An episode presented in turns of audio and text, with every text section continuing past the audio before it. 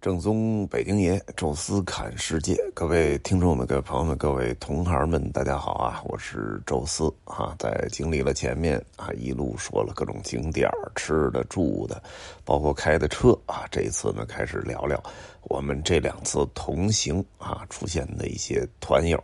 啊。之前啊，其实从新疆开始吧，就形成了这么一个惯例啊，就是说，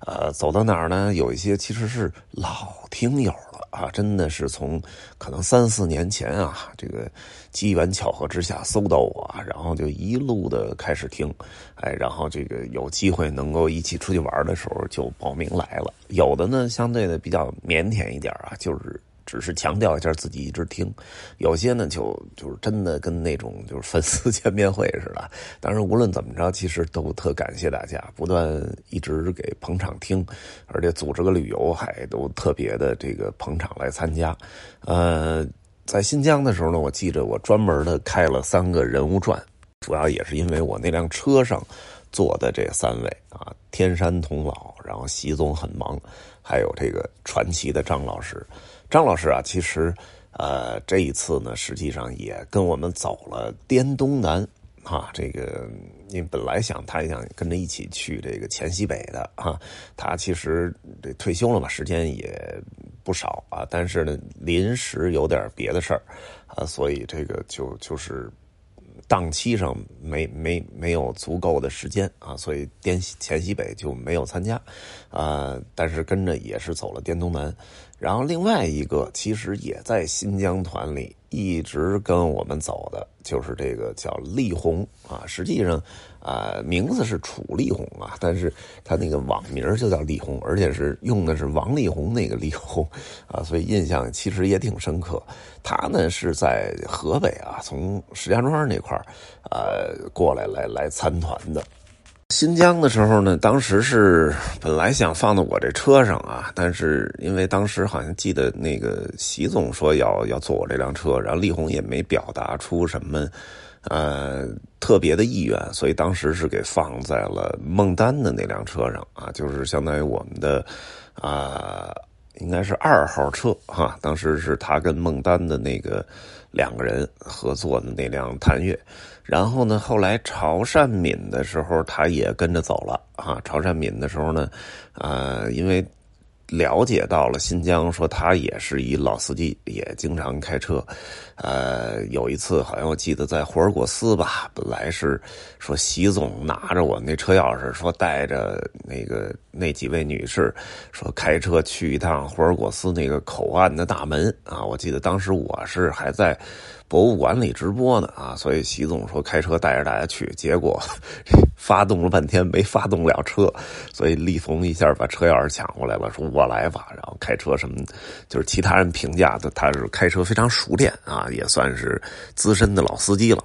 所以在潮汕闽的时候呢，当时想的就是缺一个司机啊，所以呃正好看到了二号车啊，就是呃没有合适的司机，但是呢有两个女司机，呃他们从他们自己说说起来呢都是。呃，比较资深的了，一个是李红，还一个呢是我们就是上一次玩的时候那个赵静啊，他也是我的同行啊，他也说平常在家都开车啊，经常也开车出去玩去，所以，哎，我说这俩一人开个百分之五十啊，算是就搭档着一辆车，我觉得应该差不多，所以呢，就让这两个人配合当二号车了。啊，但是这没想到吧，就是大部分女司机其实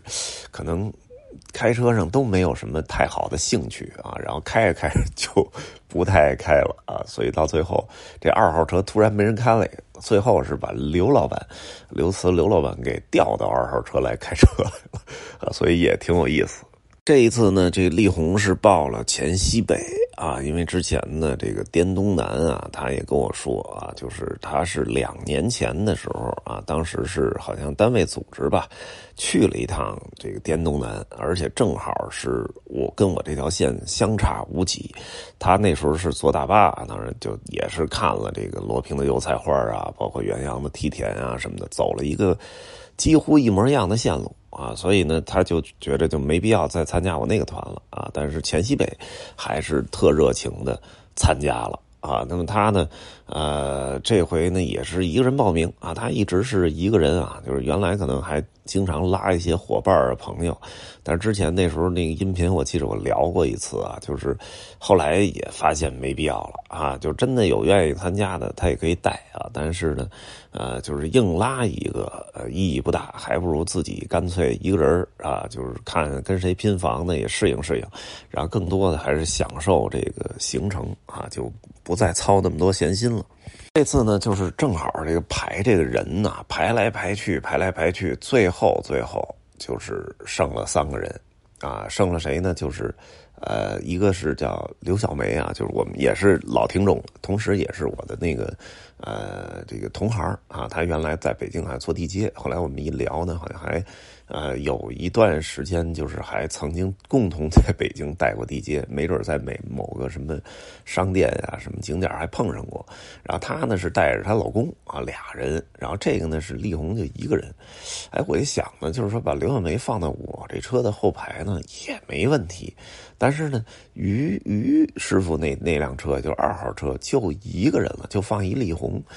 稍微人有点少。所以呢，我最后就调换了一下，等于让廖梅他们夫妇俩呢坐到二号车，哎，因为毕竟也算是同行嘛，也能有的聊。然后把这个丽红呢放到我的车，这样两边人数平均一下啊，都是三个人。所以呢，这个就是跟了我应该是第三个团之后啊，终于有机会我们是同坐一辆车了，这也是老客户了啊。这次呢，还是有一些。全新的发现啊，也挺有意思啊，因为呢，啊，这个丽红啊，好像原来是园林局吧，就类似这种，就是做园林工作的人，所以这几乎就是走到你身边是一个人形的石花君，人形的这个行色软件啊，就平常你还要拍一下照，然后呢，那个来辨识一下这是什么花这是什么树。哎，但是只要丽红走到你身边啊，就是他只要撇眼睛一看，拿这个他这个钛金眼一扫描，咔一下，这花是什么花然后哪棵哪个属啊，哒哒哒，全给你说出来了。我一开始都惊了，我说这是什么人？我我说我这个对植物其实就不是很敏感啊。那时候我还专门就是。做过一个 PPT，就是看这个沿欧洲沿途的各种什么植物啊什么的。但是即使做了那个，也是我做过 PPT 的那些植物我熟了，再往外还是不熟。但是那丽红那个瞄一眼就知道是什么花什么树，这我觉得太牛了。后来一听是园林局工作的啊，但是那其实也不算特别能理解，因为。园林局工作的人不一定就懂花草树木，这个其实就就是跟做旅游的人啊，做导游的不一定懂导游，做不一定懂旅游是一样的，因为。你你你从事这个工作会有一定的职业便利，但是至少你得真喜欢这工作，你可能才会更进一步的去研究、去探索。所以我觉得很可能丽红本身对这些花草树木也本身存在比较大的兴趣，所以他才有这个有这个精力、有这个兴趣去更多的去记这些东西。所以一瞄一眼，后来就也懒得去去查那个什么形色，直接就问丽红。就完了，这是什么画这是什么？然后他都能一二三四给你说的特别清楚啊！我觉得这个走到团上啊，这个随身带着一个植物学家，这也挺有意思的啊！就是至少让你这个对这周围的花草树木的了解程度要加深很多。然后呢，还有一个特逗的，就跟我们这次这个题目一样啊，泰戈尔的距离是为什么呢？就是也不知道怎么回事啊，就是我这一次的旅行，第一段滇东南，当时呢是一个老听众叫志新啊，带着他的那个好朋友坐在我这个车的后边啊，他是就是单独要求坐在我这车的。因为之前就是如果没有单独要求的，我就看情况了，啊，如果有单独要求的呢，就是就是看能不能满足。如果说客观条件是 OK 的，也可以把他们放在我的后我这车后座上啊。我记得最早最早提这种要求是张老师，后来习总啊什么的啊。结果这一次呢，呃，是这志新要求，我说那就老听众那看看也没什么特别的安排，就放这儿吧。正好张老师给放到那于师傅那车去了啊。结果呢，就是志新和那位一直就没怎么说过话，特别的。啊，低调，特别沉默啊！一路上可能我们就是在车内，就是前后排的这种交叉聊天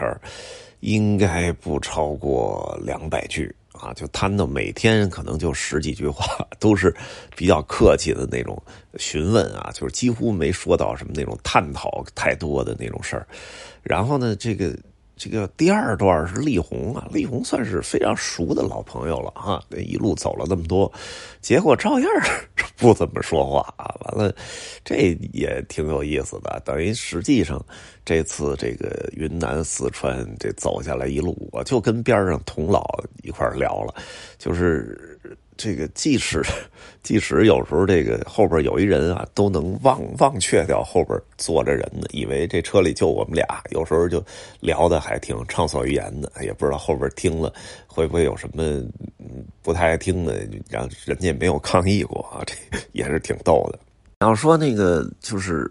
第一段啊，因为后边坐俩人，人家俩虽然。没有什么太多的语言交流，但是有可能是我们就比较专心的在开车啊，因为有很多山路，所以人后边可能说话被我们忽略掉了。没准人说话声音比较小，有时候可能会有一些动作的交流啊，递点吃的呀什么的，就是我觉得可能还有点有点事儿可做啊，但是这。这后一段就力宏一人坐后边，然后也没有声啊，完全不说话。哎，我觉得挺逗的。有时候我就看一眼这事后镜啊，他到底干嘛呢？啊，就发现闭目养神，然后有时候就发现应该就是睡着了。哎，这挺逗的，因为力宏那时候曾经跟我们说过啊，说他这个。很神经衰弱吧，晚上睡不着觉。我说这可算找着理由了。您这白天上车哎，上车就睡，然后一直睡到下车，这这基本上一路上睡四五个小时。然后你晚上甭说您了，这我也睡不着觉。这白天 实在睡太多了。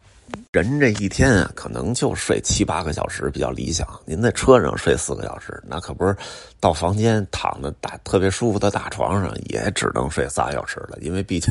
这个量够了。完了，另外一个让我觉得特别有意思的事儿啊，就是后来他跟我交流啊，说还听着那个音频啊，就是直接插上耳机，完了把手机打开，就是在没有睡觉，就是迷迷糊糊的时候还听着音频，而且更可怕的一点就是还听着我的音频。哎呀，这可太诡异了啊！因为就是您要说真的说那个。就是坐在另外一个车上，我还能理解。这我就坐在你的车里，而且呢，你还坐在我这个座的正后方，然后。前面就是我的后脑勺，然后跟我一句话不说，闭上眼睛，插上耳机听我说的音频，还说的就是现在的事儿。哎，我说这太牛了！我突然想起了那首诗啊，就是“人人世间最遥远的距离啊，不是，